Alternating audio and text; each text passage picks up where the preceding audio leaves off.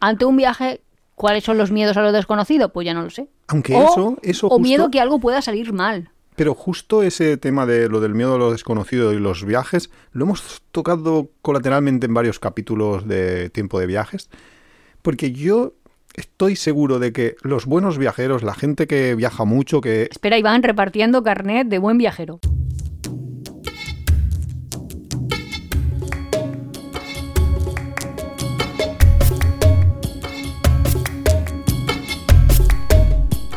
Hola, bienvenidos una semana más a Tiempo de Viajes. Somos Iván y Nuria, este es el capítulo 25 de esta cuarta temporada y hoy vamos a hablar del viajes, los viajes que estresan, el estrés de los Ay, no voy a hablar que me viajes, el estreso. preparar del viaje, es que todo es un estrés, es que estamos muy estresados, Nuria. Pues no sé, tú me lo vas a contar mejor porque eres tú la que ha elegido el capítulo porque has oído algo en la radio, no sé qué me has contado. básicamente escuchando. No es un podcast, ¿no? Es escuchar un programa de radio, pero no en directo. No sé si eso se Bueno. escuchar un podcast.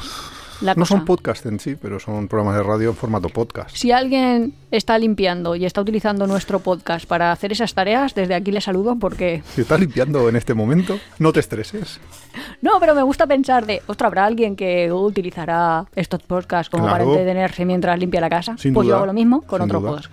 Sin duda, tenemos oyentes que nos oyen en Conduciendo, también queremos sal- saludar Saluditos. a un camionero que siempre nos escucha. Eh, ta- también.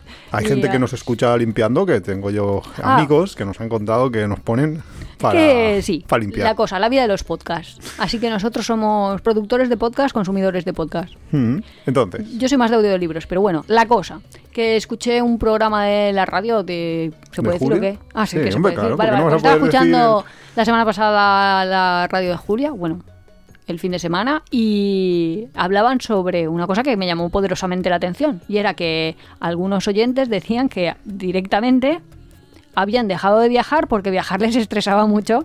Entonces, como que la preparación del viaje les producía tanto estrés que no viajaban. Ah, va- Entonces, vale. claro, otros tertulianos se quedaban igual de asombrados que yo, como diciendo, madre mía, entonces, ¿qué quieres tú? pero lo decían, es que yo no, he oído el programa, ¿lo decían los oyentes o lo decían los Creo redactores? que ellos decían que alguien lo decía, o Ah, algo vale. así. Es que lo que, claro, es que yo cuando lo he visto, yo lo he buscado y ha aparecido un artículo que es a partir de lo que este programa pues empezó a comentar este tema, que es un, er- un artículo que ha creado Evaneos, o sea, a partir de una en- encuesta que dice que la mitad de los encuestados piensa que la parte más estresante de organizar un viaje es encontrar la opción más económica, es casi un 40% contaría con un agente local para aliviar el agobio de los preparativos. Hay que pensar también Hombre, que si los devaneos estresas, a ver, si te estresas porque es caro y pagas para que te lo haga otro, ¿no aumenta el precio? Claro, pero te disminuye el estrés. No, es que lo que le pasa es que eh, hay que decir que aquí hay un conflicto de intereses súper claro, porque Baneos es justo el agente local, que, bueno, es un agente online, pero es un agente que va a intervenir ahí y que lo que busca Ah, es vale. organizarte tu viaje, con lo cual... Es como una ahí manipulación mental de si no te quieres estresar, haz que otro haga las tareas Claro. por ti. Y lo que dice el titular del estudio este o del artículo, porque esto no, no tiene de científico nada, es que la mayoría de los españoles planea viajar próximamente para a- aliviar su estrés. Pero luego la coletilla es que el preparar el viaje les genera estrés. Sí, eso es lo que decían como la, la gran pescadilla. Hay gente que no viaja porque viajar le produce estrés, pero hay otra gente que viaja para liberarse del estrés. O sea que estás estresado, viajas para liberarte del estrés, pero planificar el viaje te genera estrés. Y yo pensé, mira, eso Iván lo hace sin estresarse tanto. No, yo no me estreso. en general, ¿eh? No, no. Para viajar, menos Es que de- todavía. para de preparar hecho- un viaje, a mí, es que, es que casi para mí que me relaja. Yo lo que pasa es que no tengo tiempo. Si tuviera yo más tiempo, pues. Es que es verdad, el trabajo nos quita el tiempo. Es verdad. El trabajo nos quita horas de vida. Es verdad. Cada día ahí te va restando vida tener Es que, trabajar, ¿eh? Tenemos derecho a la pereza. Que eso también lo he pensado yo. Los ricos ricos no se estresan. ¿no? Ni se... Claro, Hombre, claro, que miras tienen dinero, claro. La serie esa. Succession, Sí. ¿tú los ves estresados? Hombre, los veo. A veces estresados por otra manera, pero- por la espalda. ¿eh? Pero ellos si tienen que hacer algo, simplemente lo mandas y ya está. ¿Qué te Claro, vas a estresar? claro, claro. Te lo va a hacer otro. Es que en realidad el estrés, ¿qué es? Claro, pues el estrés es una reacción fisiológica anómala y digamos que es mm, no, no productiva, por así decirlo. Porque todos sabemos que los humanos y los animales tienen distintas reacciones, ¿no? Huida o lucha, cuando Eh, hay algún Yo cambio. ahí siempre tengo un, un stock, porque eso de huida o lucha se dice mucho, de que los animales hacen huida o lucha, pero hay otro... o- Hasta otra... las amebas hacen huida o lucha, quiero decir, no solo del No, reino no, animal. hay otro, otra opción. Que es apoptosis, matarse no, directamente. Que es la, El araquiri. lo que hacen los conejos cuando llegas por la noche en la carretera, que es que se quedan paralizados. Esas son las reacciones no adaptativas. Las reacciones adaptativas tienen un, un fin per se, que es la huida o la lucha van a conseguir que el agente estresor desaparezca. Bien porque es ganado o vence, o bien porque es evitado, huyes. Pero el estrés es no luchas contra él, pero en cambio no desaparece eh, el agente estresor. Pero- y en la paralización es exactamente lo mismo. Claro. No- es- es- son como las respuestas que no se tendrían que dar, es como un fallo del sistema. O sea que la Lo- gente que se estresa mucho es como un conejito, que se queda ahí paralizado en la carretera viendo esos dos focos de luz Claro, que es- vienen hacia él y, y ni corre. De hecho, las ni teorías estas de aceptación, de que todo fluya, de los asiáticos un poco, de... Bueno, magufa. Sería, sí, sí, bueno. Pero todo el magufismo es cuando lo intentamos hacer Adaptado. al plano, justo la adaptación occidental, occidental. de lo que ellos dicen. Sí. Pero si no, básicamente es, pues, aceptas que hay cosas contra las que no puedes luchar y ya está. Es que estoy muy Como que un- en un viaje, pues en una situación de viaje, ¿qué te estresa de planificar el viaje? El, ¿Qué le estresa a la gente en general de planificar un viaje? A mí nada, porque como me lo hace Iván, pues la yo... encuesta esta. Sí, te, lo ¿qué puedo, te leer los datitos de la encuesta, que aquí de, más o menos No, han, no es han científico, esa- pero por lo menos es la respuesta de mucha gente. Supongo yo que será de mucha gente, que no le habrán preguntado a sus cinco amigos, no lo sé. Eh, dice que el 65,1% de los encuestados está convencido de que viajar es la mejor manera de combatir, de combatir el estrés, mucho mejor que por la terapia, ¿vale? Que es el 15,4, ¿vale? Entonces, ¿qué dicen aquí? M- Más que la terapia, pues eso es casi irte directamente a la huida.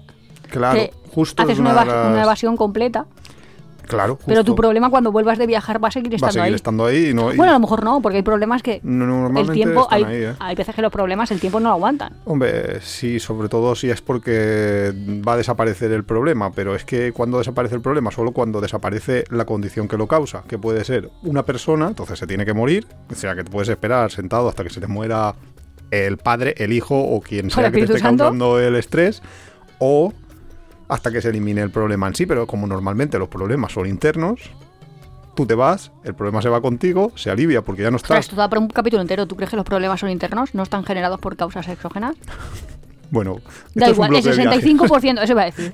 Por favor, la si, gente se va. si hay algún psicólogo Bueno, escuchándonos la- que nos la eche las manos a la cabeza, o sí, pero dirá, esto no tiene ni idea. Y es verdad. Bueno, tú trabajas o has trabajado durante mucho tiempo en verdad, el yo he sido, Departamento yo de he Psicología de la profesional Salud. del Departamento de Psicología de la Salud. O sea que durante- algo se te habrá pegado, ¿no? Por lo menos 16 años, ¿eh? Por eso O sea digo que, algo se te, habrá, se te habrá pegado algo, digo yo. Sí. Bueno, la cuestión, que dicen que la Navidad es la época más estresante, pero es que dicen que para la preparación del viaje, pero es que la Navidad es la época más estresante para todos. ¿En serio? en el, Pues para mí ha sido como una maravilla. Entre que no estaba mala de nada. Este año, un este sí, año, pero no, en, en general la gente se estresa mucho, de hecho la tasa de suicidios aumenta en Navidades. Es Pero uno hombre, de los porque hay momentos... menos horas de luz, ¿no? No, porque tienes que, que norte, enfrentarte a la familia, porque tienes que ver a ese cuñado que no te cae bien, porque Pero tienes que sentarte que con en el hermano que no te la, habla. la gente ya no va viendo cuñados que no les cae bien, directamente no vas y ya está. Uy, o te buscas un viaje y te vas. No, pero realmente dices, no, es que yo no quedo con ellos y ya está. Yo, a mí eso no me genera ningún estrés. Bueno, dice que esto, que, para uno de cada cuatro españoles es el periodo más estresante del año y le supera en el nivel de estrés incluso más que los días de trabajo. O sea, También dicen que una mudanza es muy estresa- un estresor muy grande. Y a mí una que- mudanza no me parece un estresante muy grande. A ver, si se te ha quemado la casa, no vamos a entrar ahí, pues, eh. pues eso es un gran estresor, de pronto, porque no lo has planificado, pero si no, pues te hace esta ilusión. Yo siempre que me he mudado me ha hecho ilusión. uf, cuando es por Hasta cuando era estudiante. Cuando, es por ilusión, pero cuando es por necesidad o por... mm, No sé, no sé. Pero bueno, Bueno, da igual. a vamos, a, a los viajes. Nos centramos. Bueno, que en verano eh, es el siguiente momento que más les estresa. ¿El un verano? 11,85% el preparar, no el, preparar, el preparar el viaje. Y luego en Semana Santa un 6,7%. Claro, y luego cuando la, más- más la relajados semana de. Navidad menos. ¿Por qué? Porque me- de La semana Navidad de no, Navidad la semana blanca. Ah, No, vale. pero quiero decir que cuando me vas diciendo menos vacaciones tiene la gente, pues a mí me... O a lo mejor se van más cerca. No sé, no tengo ni idea. Bueno, y luego han hecho una... ¿Era yo- yo población no- no sé. española nuestra población encuestada? el que han hecho es... Lo que no sé es, habrán hecho aquí un mejunje de preguntas, es que yo... No- cuando no hacen estas las cosas bases. que ni siquiera me dan eh, la ficha técnica de la encuesta, pues, esto es poco científico, esto es un juguete. Bueno, preguntan del medio de transporte, ¿no? Y, y hablan ¿Cómo que de me que... dio transporte? ¿Que me estresa ir en tren o qué?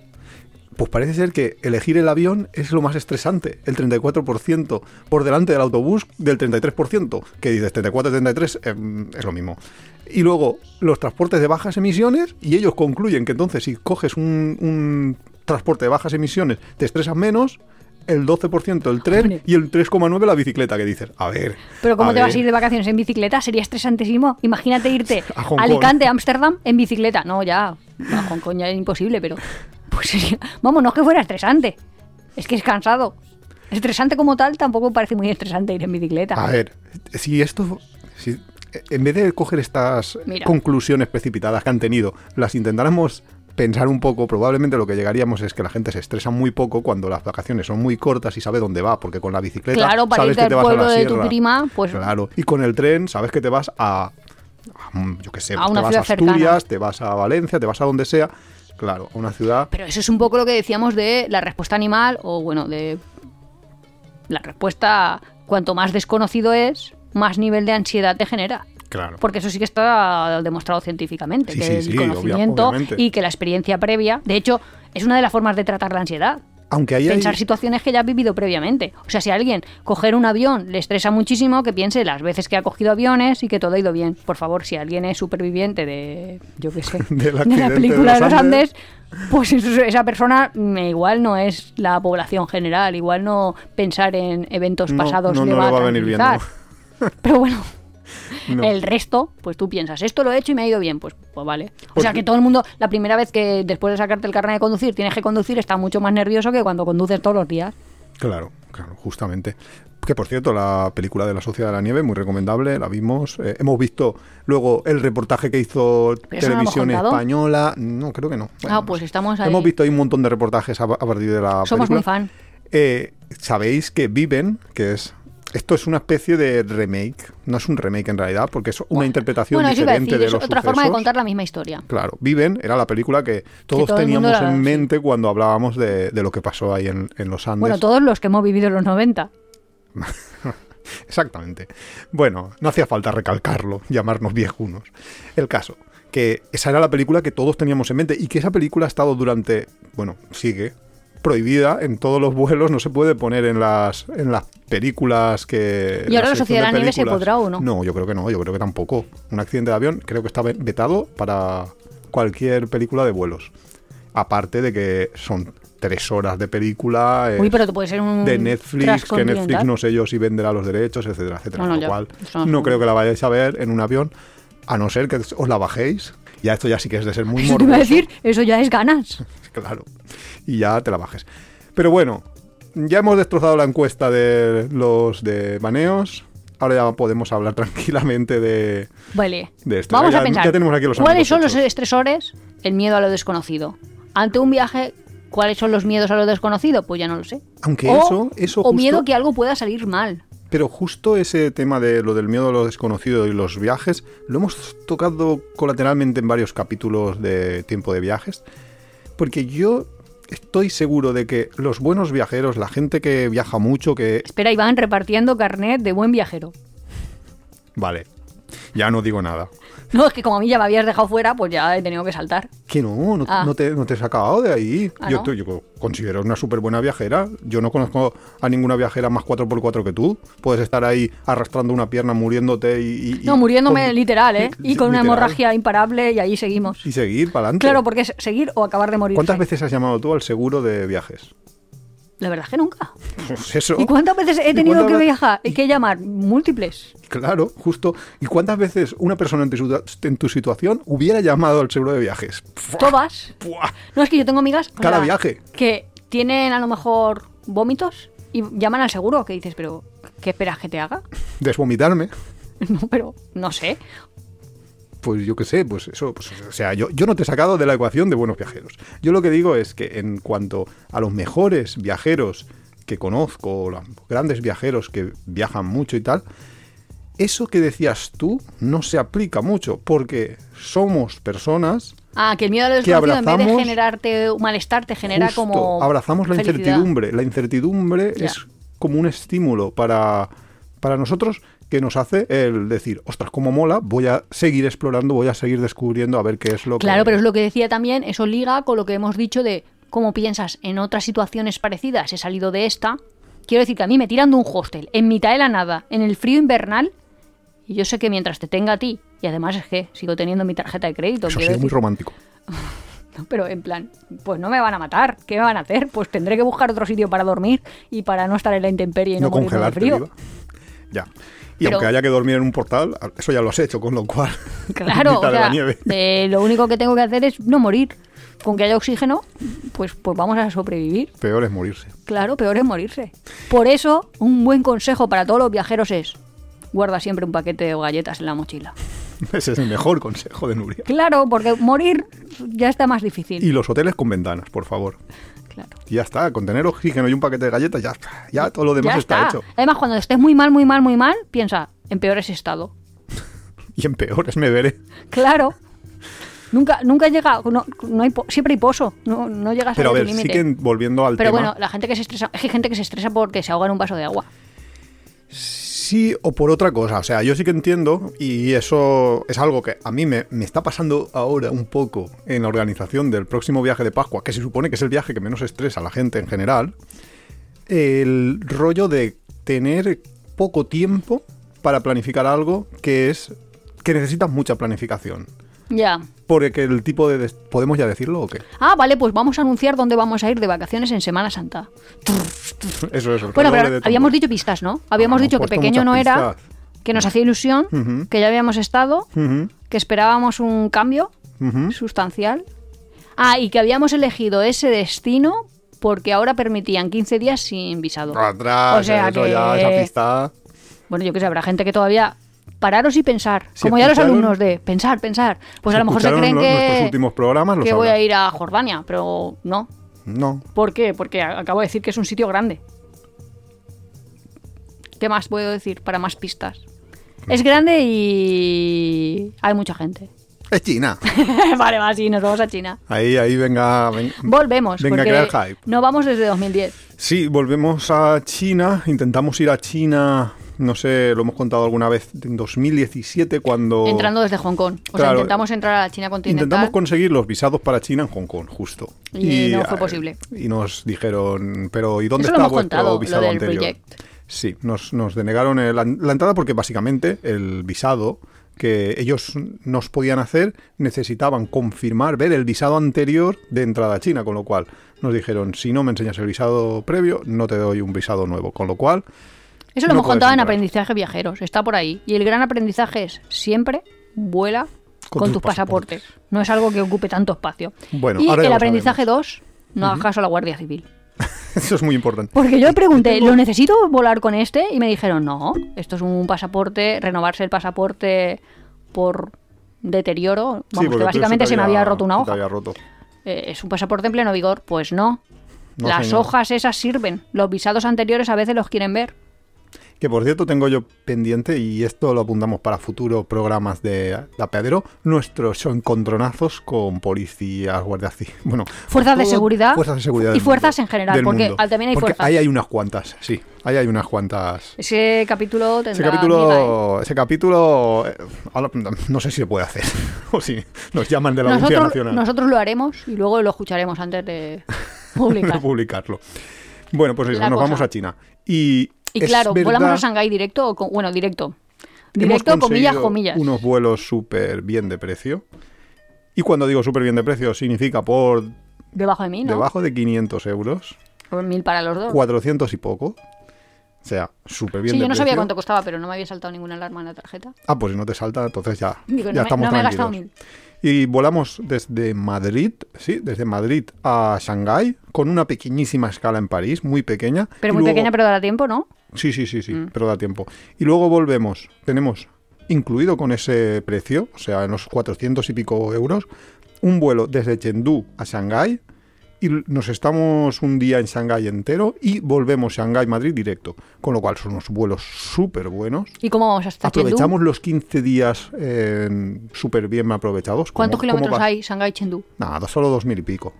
Que con los trenes de alta velocidad Ah, vale. chinos, pues eso es poco. Pero bueno, iremos haciendo muchas paradas por el medio. Tenemos 200.000. 15 días. Solo tenemos 15 días que para nosotros eso es la locura. De verdad, o sea, es que a mí me estresa pensar que tengo unas vacaciones de 15 días. Y alguien me estará escuchando y me dirá, le abro la cabeza a esta señora. O Sí, sea, más de uno. Directamente. ¿Cuántas veces, cuánto necesitas de vacaciones? Bueno, Pero es que nosotros viajamos muy lento. sí, la verdad es que somos muy lentos viajando. Muy lento, muy lento. Eh, pero bueno, como el tren es rápido, De, de hecho, habrá mucha gente que se estará riendo de mí. ¿por qué? Porque una amiga me dijo, bueno, le comenté exactamente lo mismo, nos vamos de vacaciones, vuelo a Shanghái, que encontré en un vuelo, y ha dicho, no es Moraira, pero no está mal. Es verdad, ¿eh? Es verdad. Todos nuestros oyentes fieles estarán pensando, es verdad, ¿eh, Nuria? Que tanto que dijiste de ellos, próximas vacaciones a Moraira y nada más que a Moraira, tal, y ya te vas a Shanghái. Ha sido fácil convencerte, ¿eh?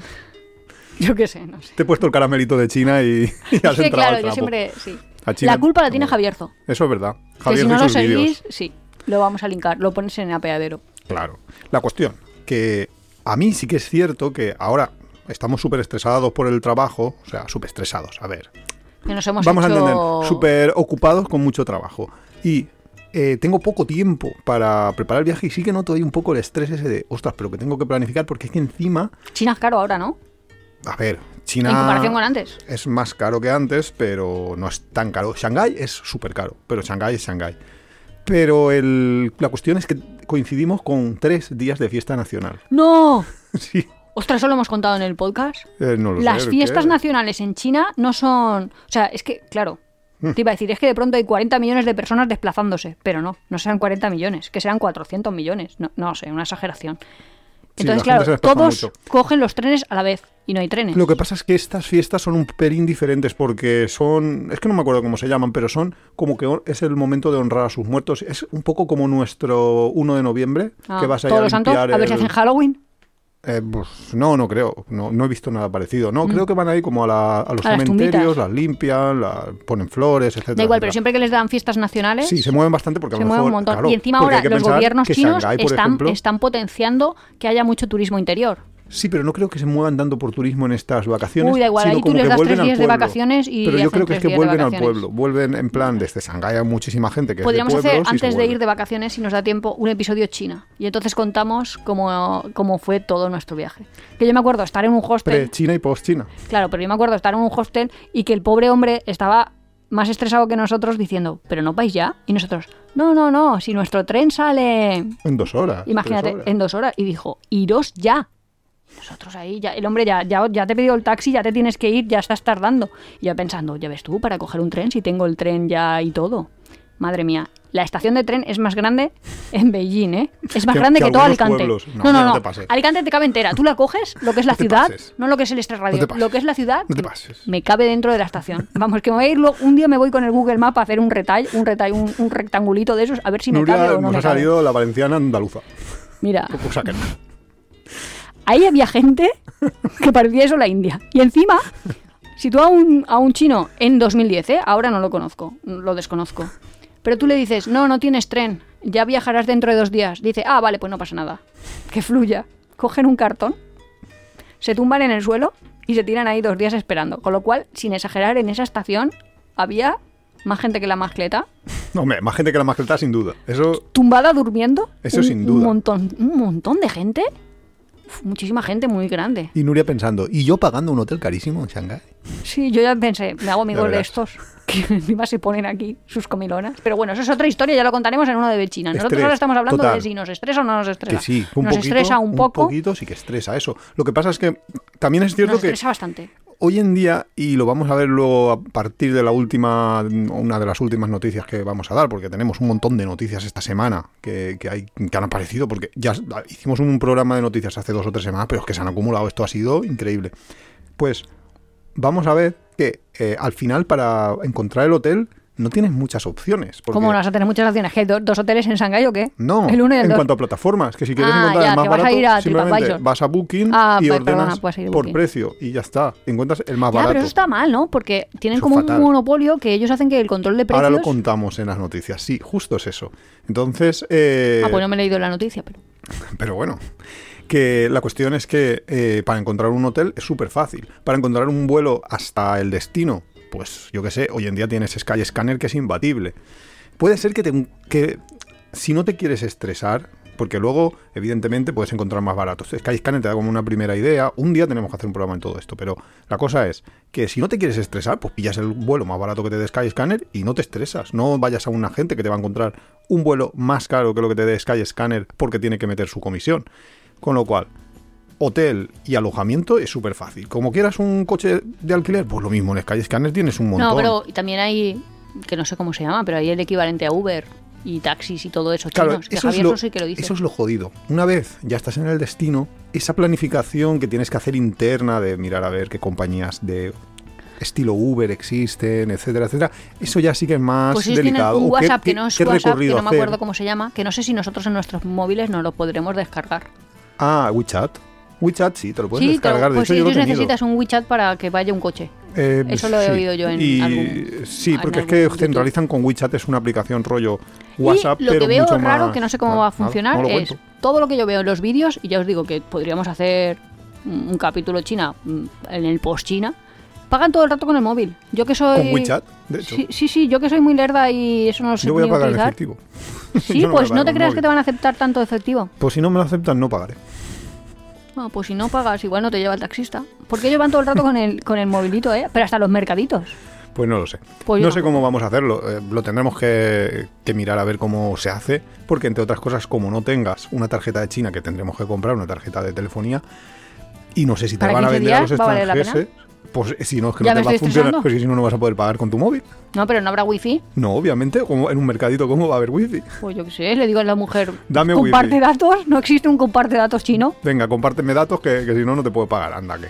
No, no, tienes que tener todos esos, esos esas cosas, tienes que tener. Si alguien ha ido a China, que nos contacte, por favor, favor. últimamente. Que queremos saber cómo está hoy en día. No, pero básicamente es eso. Pero bueno, no vamos a hacer un capítulo de China. Vamos No, a hacer un capítulo que- de cómo manejamos el estrés. Y el estrés se maneja pensando en situaciones eh, y se Eso, maneja doctor, planificando. doctorcita, doctorcita, cuéntanoslo. Claro. Hombre, ya si te entra un, un ataque de pánico. Planificando, Claro. claro, planificando, pero si Pero planificando, y también, a ver, también siendo muy flexible. Porque si, por ejemplo, planificas, pero. Pero una cosa, no se supone que. Esto yo no tengo ni idea de psicología, pero algo tú habrás dado, que, que vosotros estudiáis esas cosas. Cuando anticipas las cosas. 12 créditos es todo mi conocimiento, ¿eh? O sea. 120 horas no está mal, más. Mira, son 120 más que yo. Eh, cuando planificas, cuando anticipas las cosas, no te puede crear ansiedad. No es justo eso. Solo lo si las manejas mal, ¿no? Eso es la pregunta, no lo sé. Yo, yo soy súper No, la visualización. De, planificación. Pero, La visualización se supone que, que te va a ayudar a bajar la ansiedad. Claro. Pero te sube la, la- O sea, te baja la ansiedad y el estrés. ¿Todo? No sé, porque no se supone que la ansiedad es como anticiparte demasiado las cosas y... Sí, pensar en el futuro. Claro, por eso. Si piensas en el futuro para quitarte el estrés, te da ansiedad. Y luego, si no te da estrés, ansiedad, entras ahí en un bucle y te explota la cabeza. No sé. Una me- nueva me- teoría me psicológica. Me has pillado ahí un poco de prevenida, pero mientras seas flexible, de bueno, pues si no sale esto, tampoco me voy a morir. Imagínate, antes la gente que iba todo con su guía, es que antes era mucho más analógico, ibas tú ahí con tu Lolly Planet, Madre mía. ibas andando, llegabas al hotel y si de pronto te tiempos. decían no, no hay plazas o no quedan vacantes, no sé cómo se dice en español. o, o en China te pueden decir otra cosa. Es, a Eh, los extranjeros eh, no. Que ya lo había pensado, pero no lo quería contar. A los extranjeros no. Directamente, esa nariz es demasiado grande para poder dormir aquí. Sí, No te dicen eso, pero lo piensan. Yo me acuerdo. Bueno, es que no vamos a hacer un capítulo en China. no. Entonces el estrés se maneja ahí, eh, te cargas el estrés, consigues la ansiedad. Siendo flexible. Sien- como un junco. No, es muy pero plan, china. si no sale un plan, pues ya saldrá otro. Eso es verdad. Y también, yo creo que ahora es mucho más fácil viajar que ha sido en otras épocas. Obviamente, pero teniendo internet, claro, si no tienes internet. Pero da igual, Bueno, que aunque no tengas internet, sí, que tú hablas con las personas y cada vez hay más personas en el mundo que hablan inglés como segunda lengua. También. Y hay aparatos que te traducen. que, Directamente. eso ya sí que es la caña. Eso dentro de unos años vamos a, ir todos ahí con el aparatito, ya no hará falta aprender ningún idioma. Qué, qué, qué casquito, ¿no? Pues, no sé. La verdad es que no lo sé. A Fin mí de la diversidad cultural. Para hablar con las personas, mm, con la familia, ya está. Con los amigos, nada más. Los demás, Bueno, con traductor. Que hay gente que se estresa y que eso hace que no quieran ir de vacaciones. No lo entiendo. Mm, me explota la cabeza. ¿Cómo? Entonces, ¿qué haces? ¿Te quedas ahí tumbadito en tu casa?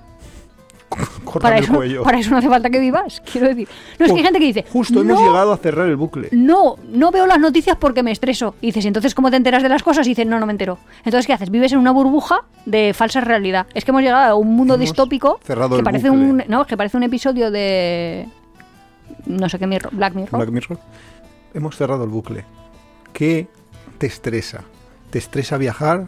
No, te- viajar es para quitarte el estrés. Te estresa el planificar el viaje. Entonces, como te estresa planificar el viaje y te estresa el no viajar, al final, ¿qué es lo que haces? Te quedas como el conejo, paralizado, viendo venir no, pero el yo no coche creo que la gente haga eso. ¿No? Bueno, hay alguna gente, esa gente que tú estás hablando que dijo en ese programa que no viajaba, no viajaban porque eso les causaba un cierto estrés, el preparar el viaje. Pero bueno, Bueno, pero es que esos dijeron, me quedo así en mi casa y así descanso. A ver, si tú quieres tus vacaciones para descansar, obviamente viajar no es una de las mejores formas, porque en el viaje hace muchas cosas, pero descansar no descansas mucho. Mira, no sé que te pilles un hotel ahí de, Aunque te vayas ahí a... a Benidorm en primera línea, playa privada en Hombre, pues Cancún. más descansas en tu casa haciendo siestitas. En mi casa nunca descanso. Tú, pero la gente en general...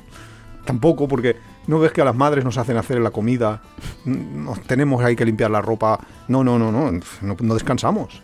¿Cómo vamos a descansar? es que te, te has asignado tú el papel de madre. Sí, no lo estaba pillando, totalmente. perdón.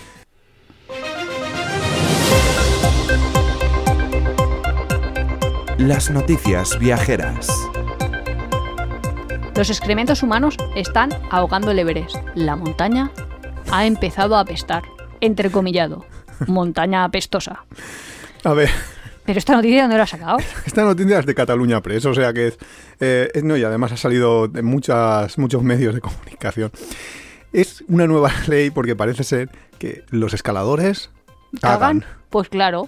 Ya ves tú, ¿eh? Qué cosa más, más extraña. Pues ahora hay una nueva ley. ¿Os acordáis que hace unos, no sé, unos meses hablamos de- del tema del Everest, de todos los, de todas las nuevas legislaciones que Y de están una poniendo, que vimos. de un documental que vimos ahí. Vale. Pues ahora la nueva ley es que los escaladores que vayan a subir al Everest se tienen que llevar unas bolsas para excrementos y traerlos consigo. Pero ¿y cuánto tiempo estás en el Everest? ¿Cuánto tiempo dura una expedición? Y además, yo me acuerdo de esa peliculita que habían como cinco campos. O sea, que no está solo el campo base. Eh, ya. Y además, los, los escaladores, o eso es lo que yo tengo entendido, porque yo siempre cuando viajo corto una parte del cepillo de dientes. Llevan, me da un intentan poco llevar el, de, el mínimo peso. de risa, pero es como para no arrastrar peso extra. Sí, sí, sí, sí, exactamente. Pues, Pues hombre, no sé. Y no- es que no quiero entrar mucho en cosas Escabrosa. escatológicas, ¿no? sí. Pero en medicina en digestivo, cuando tú veías la conformidad de las heces, pues es que hay, hay una graduación. Vamos, que lo puedes poner ahí, pero a ver cómo lo decimos. Que hay excrementos que son fácilmente transportables, que todos estáis imaginando, los perritos que hacen ahí unas bolitas muy densas, pues perfecto, lo transportas. Ah, pues si te sale muy liquidito, Pero como empieza a haber otro tipo de configuración, que, pues muchos, me explicas que muchos cómo lo viajeros haces. que nos están oyendo ¿Saben sabrán que cuando van de viaje suele ser la configuración normal. No, ya sin hablar en procesos diarreicos, que eso ya es totalmente patológico, pero que no sé, no, no veo yo que transportar heces sea una medida. No, ¿Y no puedes como enterrarlas y punto pelota? Es Parece verdad que no se que va a no. biodegradar ni nada. Claro, porque está en frío y, Y porque no hay vida. mucha gente, claro. No, y que la cosa es que no hay vida, no habrán bacterias, no habrá nada. De hecho, hay una imagen de estas de los anales de medicina, que es bien chulo, que no me acuerdo quién era, pero uno de los médicos que estaba en una, en una base de estas en la Antártida tuvo una peritonitis Sí, y se operó el apéndice él a sí mismo. solito. Y eso lo puedes hacer porque ahí no hay bacterias, porque es que si no hubiera cogido una septicemia y se hubiera muerto el señor. claro, justo. Claro, y eso es un poco lo que pasará, que todos los residuos que queden no se biodegradarán, porque no hay Muy vida bien. que justo, lo pueden justo hacer. eso es lo que pasa, justo. Pues Y que los eso- almacenen en algún sitio o algo, no sé, que pongan como unas Que letrinas una- y que luego vayan unos Creo camiones. que eso ya unas- existía. unos- ¿cómo en los campos eso? bases sí que hay letrinas. Porque lo- de hecho lo vimos en el documental este de... Claro, algo así. sí. Pero cuando una vez Aunque tengas que pagar un pastizal para que luego lo recojan, en un helicóptero o algo. claro, Claro, que haya un servicio de eso. recogida. Pues, pues el- no dijimos que valía a partir Sí, de sí, sí, 40.000, sí, pues ahora que valga a partir de 42.000. Y con los 2.000 extra, gestión de excrementos. Pero es que la verdad, ir arrastrando el peso y, Pero y- Nuria, si ni siquiera recogen las tiendas, las tiendas Si las abandonan ahí. las abandonan allí y se quedan allí, imagínate, si ni siquiera van eh, los entre comillas, basureros del aire a recoger esas tiendas Ya, y de eso tiene que un, se quedan. un valor, digamos. y tiene un valor. Un valor, no un supervalor. Vale, tiene un valor y sobre todo que ensucia mucho. O sea, porque estéticamente Ya, que los muy sucio. Eh, No, no, digo la- las, las tiendas, porque son ahí de colorines, etcétera, etcétera. Luego se pueden ir volando y, y contaminar. O sea, eso no lo recogen. Imagínate cómo va a pagar a un servicio de que venga a recoger Oye, la mierda. pero si realmente venden Coca-Colas, quiero decir, la Coca-Cola no se genera por no, tra- generación espontánea, los las traen. O sea, si hay una posibilidad de que me llegue una botella dentro Sí, de una, si no un líquido dentro no, de una botella de plástico, No te estoy pues hablando de la imposibilidad de que lo hagan, Pues, sino de la voluntad de hacerlo, que es mucho muy diferente. Y de Pues- todas maneras, yo lo que estoy pensando. Pues que la metan dentro de las botellas de Coca-Cola y ya se preocupará el reciclador de, De limpiar bien el cristal. Idea Nuria.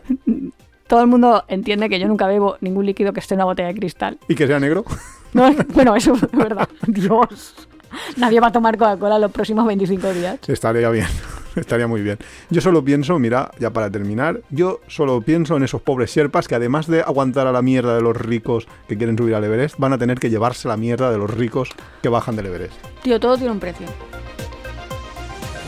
¿Por qué no van los profes de excursión? Este es un artículo yo que pensaba, ¿los profes? los profesores, tú, profa, ¿Y tú, profo? van de excursión.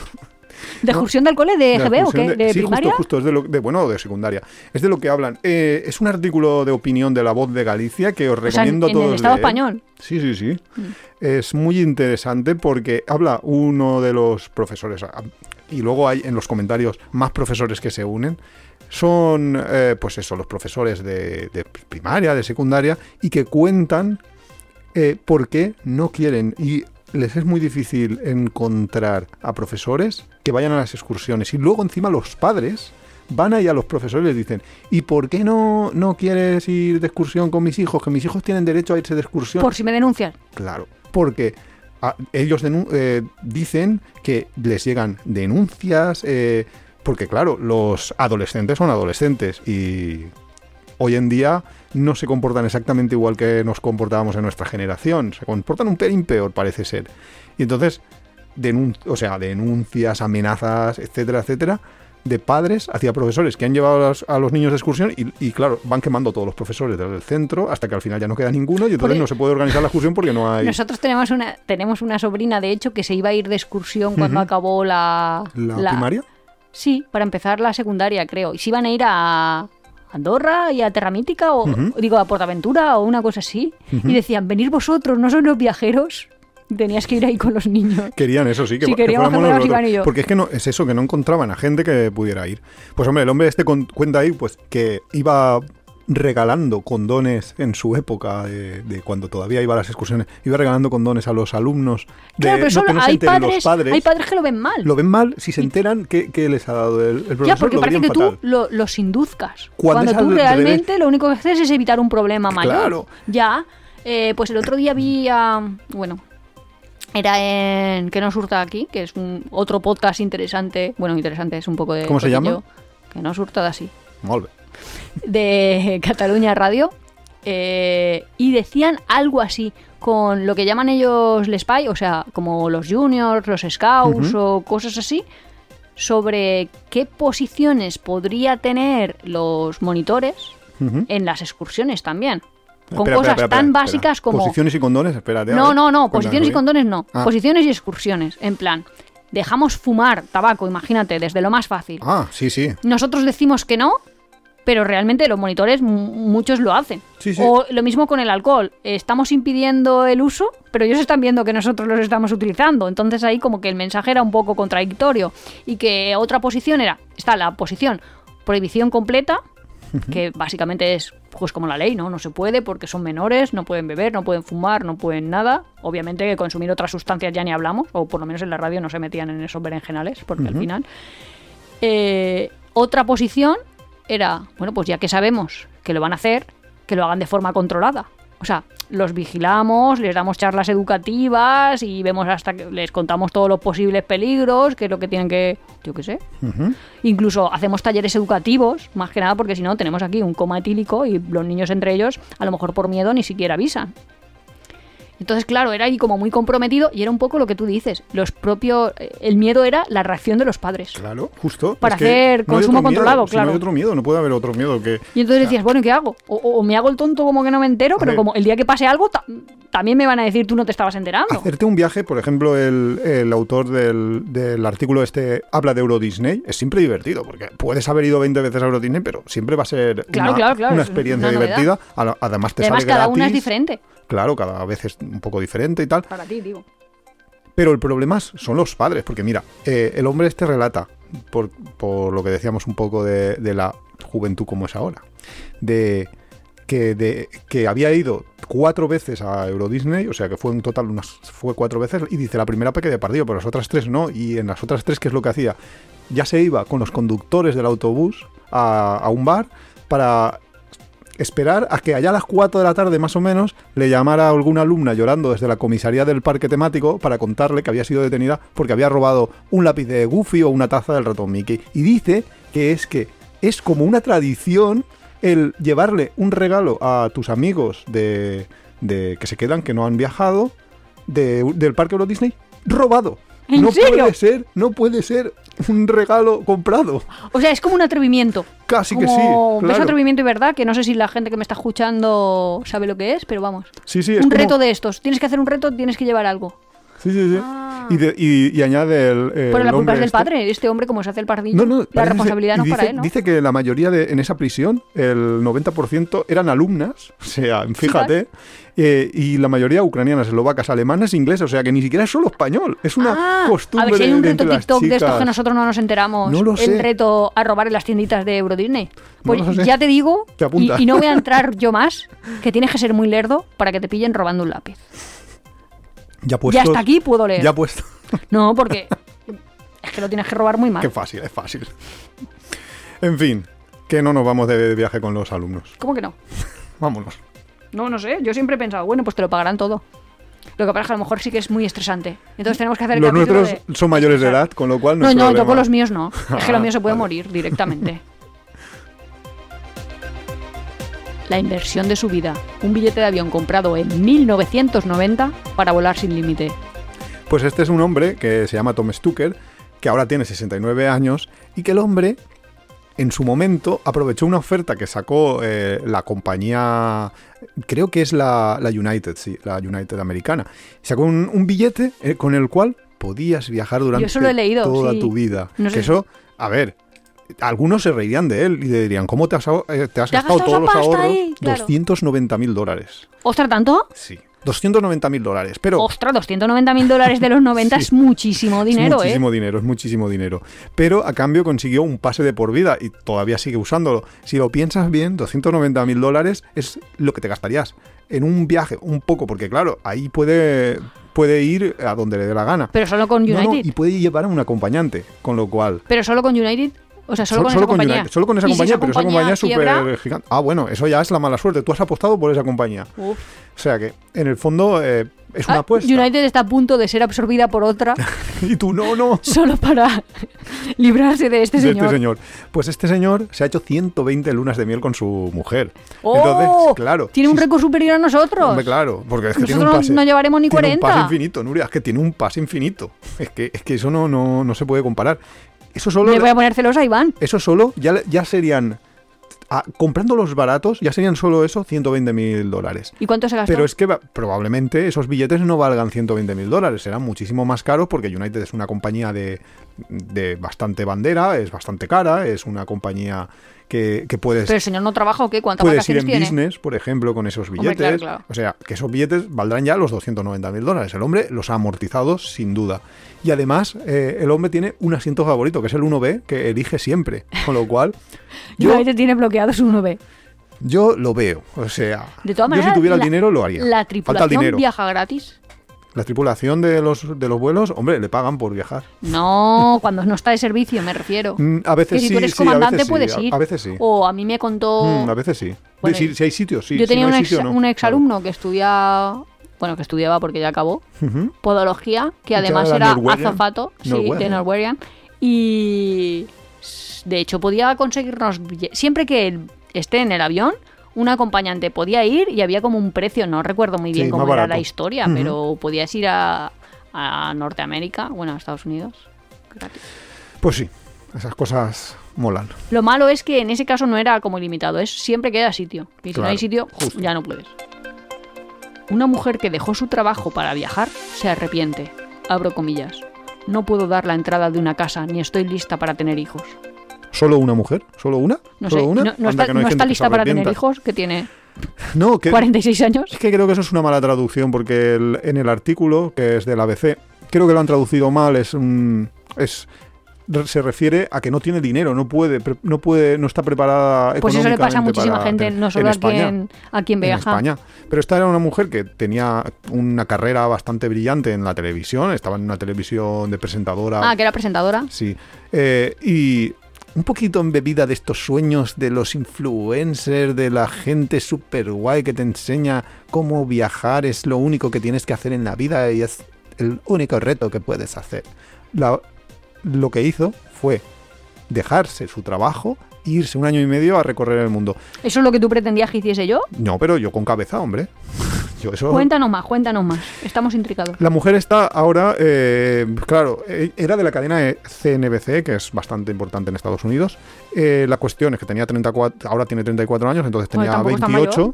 No, no si, no, si no es mayor. Si la cosa es que se arrepiente mucho y ha empezado a como a hablar de ese tema, que es un poco, no sé, como que la gente no suele hablar de- del tema de los fracasos viajeros, que es evidente que existen, existe muchísima gente. Yo me he encontrado muchísima gente que a mitad de viaje se lo deja o se quiere volver. Al revés, yo me he etcétera, encontrado etcétera. muchísima gente que a mitad de viaje tiene ganas de que se acabe su tiempo, como si estuviera justo. la vida si Como fuera si tuviera una un- gincana Exacto. que dices, ostras, espera, espera, que no es el juego de la boca, que es que es tu vida, puedes hacer lo que quieras. Cuando te cansas vuelves a tu casa. Justo. Y en plan, no, porque yo dije que iba a estar 18 meses y ahora voy a estar aquí aguantando hasta, me lo voy a inventar, abril del 2024 porque ese era mi reto. Y tú, ¿pero vas a estar dos meses padeciendo? Pues eso. Y esta señora se arrepiente. Y ahora, pues que hubiera... Aprendizaje, Aprendizaje para todos. como tu amigo Pau. No te dejes el trabajo nunca existiendo excedencias. Ah, no, te iba a decir, no te dejes el trabajo, espera que te echen. Oblígalos a que te echen. No, pero en plan, pídete una excedencia y así luego, pues si te interesa, vuelves. Claro. Y si no te interesa, Hombre, pues yo tengo un, un amigo que es extremo ya en ese sentido. Se pidió un mes de vacaciones solo para probar si otro trabajo le gustaba. Y luego no le gustó y se volvió. Con lo cual, hizo bien. Desahuciados de un apartamento que alquilaron por Booking para tres días, comillas, pensábamos que era una broma.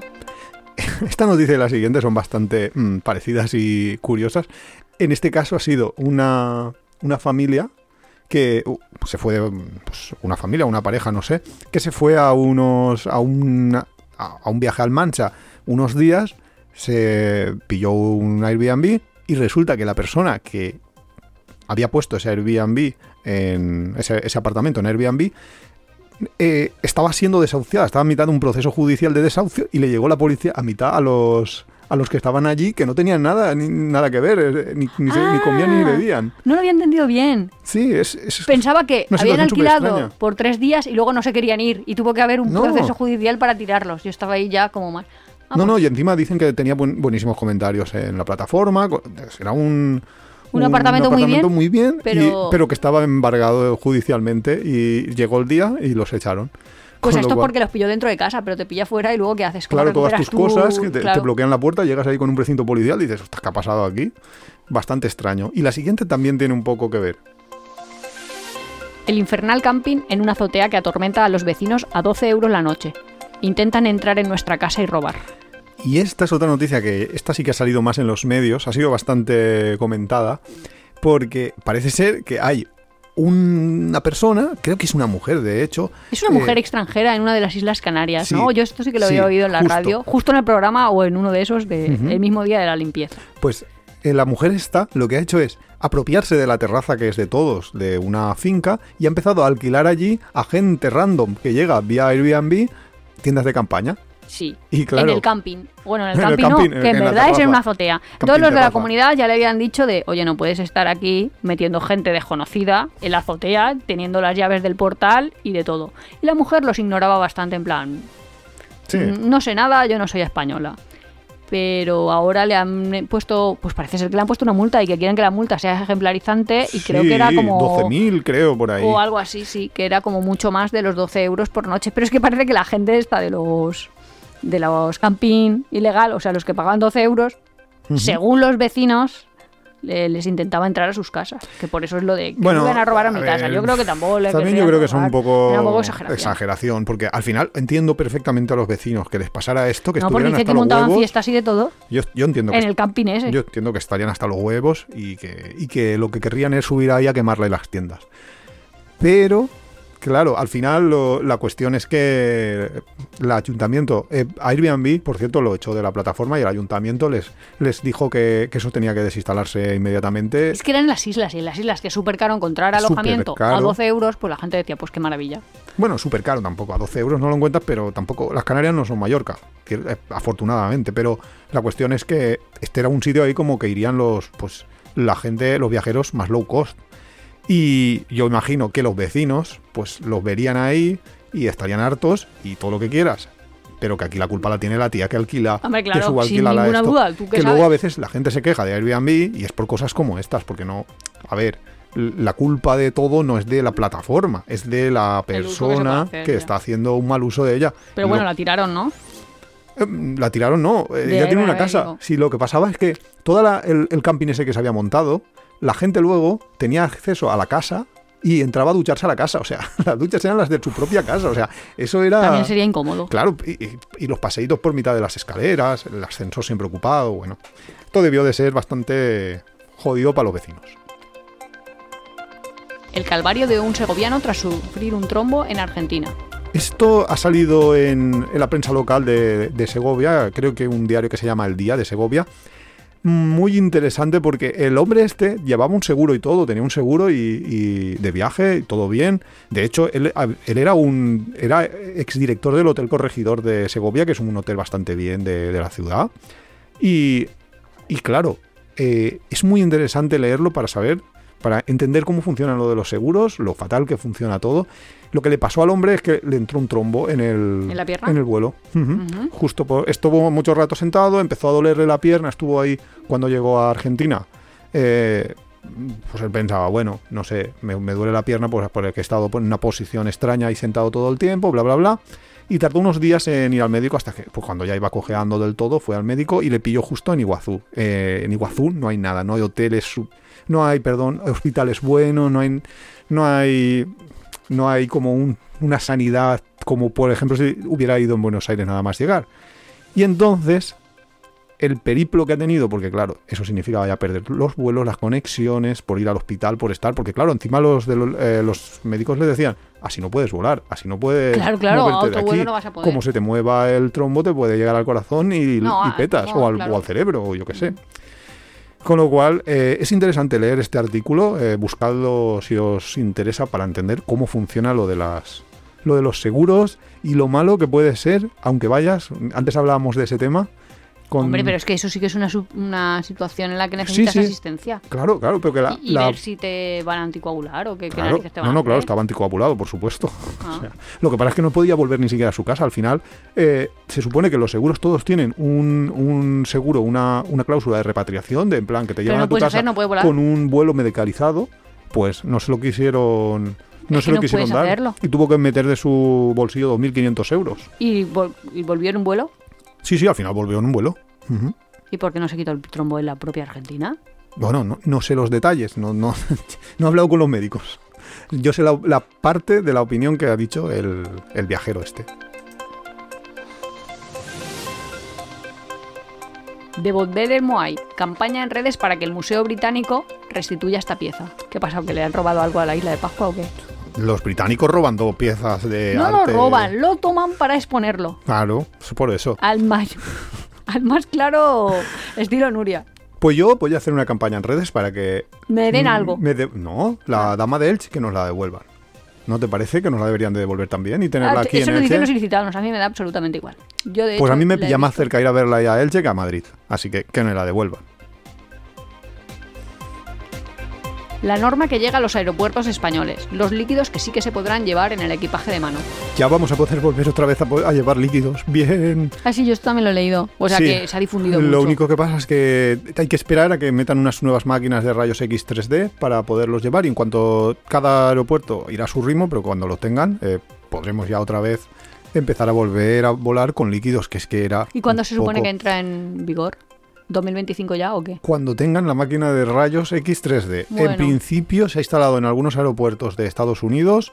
El primero que va a tener los Barajas, luego el Prat y luego se espera que para ah, agilizar la cosa sea Palma de Mallorca, Málaga y en 2026 ya serán pues los Ah, de 26, Canarias, bueno. Elche, Alicante, o sea, Elche Alicante que le llaman ellos, Fuerteventura, Ibiza. Pues al 26, venga. La Unión Europea incorpora dos nuevos países al espacio Schengen y elimina los controles fronterizos. No sé cómo se dice. Schengen, Schengen. Schengen. Schengen. Ah, perdón. Pues eso, Bulgaria y Rumanía a partir de ya, Te lo estaba diciendo ¿Ya? siempre. Van dos nuevos, van a entrar dos más. va, ya, a partir del mes que viene, el 31 de marzo, Bulgaria y Rumanía. ya no te van a hacer falta Entramos con pasaporte. DNI. Así que si quieres que te sellen un, un visado de, o sea, un esto de Ah, pues habrá alguien que a lo mejor en Semana corriendo. Santa pueda ir de vacaciones a Rumanía o a Bulgaria. Sí. La verdad es que no son No destinos hacía falta visado ni nada. bastante interesantes y recomendados porque por ahora son bueno, bonito, barato. Sí, por de ahora. momento. Bueno, Rumanía siempre lo ha sido. Sí, pero a lo mejor se encarece. Multa Booking con 486 millones de euros por la CNMC es la mayor sanción de competencias en la historia de España. Muy bien, pues ah, celebramos bien, aplaudimos todos, porque es verdad. es que 486 millones de euros. Booking es una empresa fagocitadora, absolutamente monopolística. Se ha comprado Esto todo. no es patrocinado por Booking, ni No, lo va a ser. no lo parece, ¿no? No, sí, ya lo sé. Digo que a este paso no nos patrocina ni el lado 80. No, no, no va a Po- patrocinar. poco más y nos no insultamos. patrocina nada. Booking no patrocina nada. Nada, es pues que, podían dar puntos. que nos dé cosas. Ya. No hay eso, los haters no les paga a las compañías, las empresas para que no hablen de ellos. Yo la verdad es que nos podíamos hacer otro podcast. Hateando. Hateando viajes. Hay muchos nombres pillados, pero hateando. Un poco somos. Hateando. Bueno, la cosa, Decidnos si os gustaría que hiciéramos un podcast de hatear. la cosa, que, que les han pegado un multazo que todavía pueden recurrir y recurrirán, ya verás, porque es un monopolio, en realidad, porque se han comprado todas las compañías, eh, todo es suyo, no tienen, no tienes, ya, es que no puedes, vete a buscar cualquier otra, otro portal, es que no hay. Los demás o te redirigen a ella o son más caros porque en realidad están comprándole por debajo a ellos. Y encima mm, eh, presionan a los alojamientos para que si el precio, mm, si su precio, el, de- el que le dan a Booking, es mayor que el que ellos ofrecen en su página web o en otro motor de búsqueda, te lo quitan de Booking. Ya, eso nos pasó un montón de Entonces, veces. claro. A veces vas al propio establecimiento, le pides un precio y luego dices, pero en Booking es más barato. Y dicen, ah, sí, pero no te lo puedo igualar, resérvalo por Booking. Porque no son los amos. Si son los amos y estás de cara a cara, pues igual te lo hacen. Pero Igual no, ¿eh? Pero lo que no pueden hacer es publicitarlo en su página web, porque si lo hacen eh, y Booking se da cuenta, te, te quitan de Booking. Y claro, quitarte de Booking significa el Que no muchos estar- viajeros no están llegando. Claro, pierdes un montonazo de, de reservas. Pues yo creo que con esta noticia alegre y feliz eh, terminamos el podcast de hoy y lo dejamos hasta la semana que viene. Aunque la semana que viene vamos a tener invitado, Eh, ¿no? Si nada falla, lo tenemos cerrado, pero claro, como no depende de nosotros, tampoco lo podemos asegurar al 100%, sí. pero ¿Quién es? ¿Quién es? va a venir Pablo, De Mundo Adro, sí, que nos contará cositas de lo que está haciendo y hablaremos de un montón de temas de viajeros. pero Que- también quiere contarnos la próxima experiencia que está montando, que es Entre Olivos. Sí, entre olivos. Que, Que a todo el que os por interese- lo de Mundo Adro, eh, a ver, que es un. Yo creo que es bastante conocido, ¿no? Lo conoceréis todos, que es un viajero que mm, lleva. viene de. Es un ex. Que esto mola, ¿eh? Es un ex. Ex miembro de Verde por Dentro. ver- y es un ex verde por dentro. Y que se. Pues nada, que se ha puesto a viajar y esto. Y que ha, elegido este particular nombre. No sé cómo decirlo. Peculiar, particular. Nombre de Mundo Adro, porque ya los demás estaban cogidos. Que esos. no, es que le llaman Adro, de su apellido, sí. de Adrover. Entonces, Mundo de Adro. Pero que sí que es un poco extraño para los viajeros en general. Que es que esto de los nombres ya se han acabado. O sea, el otro día. No, día- hateando va a ser el nuestro.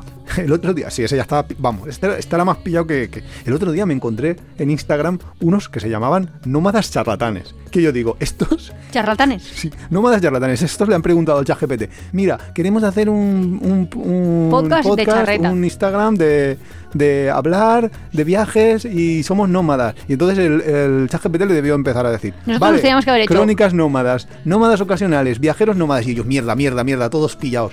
Y es que están todos los nombres pillados. Y les ha tocado a los podcast. pobres charlatanes viajeros. Charlatanes. Nómadas charlatanes. ¿Charlatanes no te suena te vendo un crecepelos? Claro, es que es un poco un nombre. Bueno, mm, pues mm, tendremos a Pablo, si todo va bien, que nos va a contar su experiencia entre olivos, que es un encuentro camperizador. camperizador. No sé, que, tú que tú po- vas allí, te encuentras y te camperizas. es eso. No. Ah, hay charlas, talleres y de todo Y para todo. gente Que que, nos lo cuente la semana que viene. en camper. Que si queréis apuntaros, que será pues el fin de semana del 15 de 16-17 de No lo marzo. Yo eso sí que no lo sé, pero, no Pero lo en. Instagram, en Entre Olivos, lo tenéis. Hasta la semana que viene. Hasta la próxima.